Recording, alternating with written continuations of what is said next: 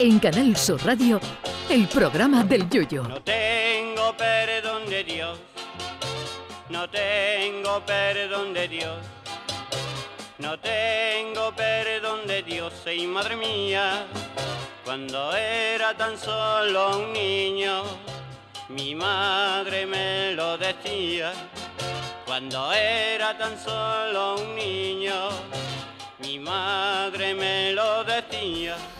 Dicen que la sinceridad es una virtud, pero coincidirán ustedes en que la sinceridad máxima es una de las mayores pesadillas que le puede pasar al ser humano.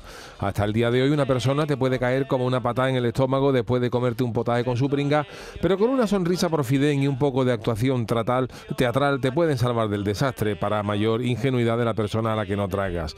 Pero vayan aprovechando este chollo, señoras y señores, que este se nos puede acabar pronto. Resulta que unos adorables científicos de la Universidad de Texas han creado un escáner cerebral que combinado con una inteligencia artificial convierte las imágenes de la resonancia magnética en texto, traduciendo así lo que está pensando el paciente. En definitiva, que tenemos un lector de pensamientos. Si cada uno de nuestra familia llevara puesto uno de estos, por ejemplo, en la cena de Nochevieja, la navideña reunión familiar podría acabar como la Segunda Guerra Mundial. El apocalipsis se avecina. Imagínense que, por la, que nos ponen un cacharro de esto en una entrevista de trabajo ni se nos podría pasar por la cabeza que el jefe que te entrevista tiene toda la cara de Benny Hill o que la empresa ya te da mala cara desde el principio. Imaginen la debacle que sería ponerle este cacharro a todos los jugadores de fútbol de un partido para que el árbitro pudiera saber en todo momento qué están pensando. Yo creo que acaba el partido el árbitro y un línea, porque al otro también lo expulsa el árbitro por pensar mal de él.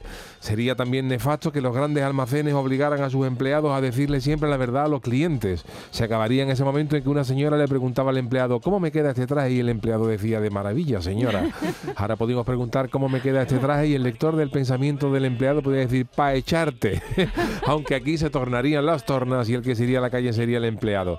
Yo, sin embargo, sí que le veo utilidad a este lector de pensamiento, pero aplicado a los perros. Esto solo lo saben los que hemos tenido perro. Hay veces que el animal se te queda mirando con una cara que tú no sabes interpretar. No sabes si el perro se está cagando y quiere salir, si tiene hambre o lo que quiere es que le cambie de una puñetera vez el maldito pienso de toda la vida por algún pitraco de pollo aunque sea ocasional. Esto aplicado a los perros sería una maravilla. Tú sentado en tu sofá viendo la Champions y el lector del pensamiento del perro te dice, José, lamento interrumpirte el partido, pero yo tengo el estómago fatal y tengo que salir. Luego un poquito de pienso y ya estoy yo acostado, te podría decir el pastor alemán. Esto evitaría sacar al perro cuando no tienes ganas de liberar a Willy, porque hay veces que te lleva con el perro una hora en la calle esperando que el perro arríe y cuando lleva cinco minutos en tu casa es cuando lo suelta.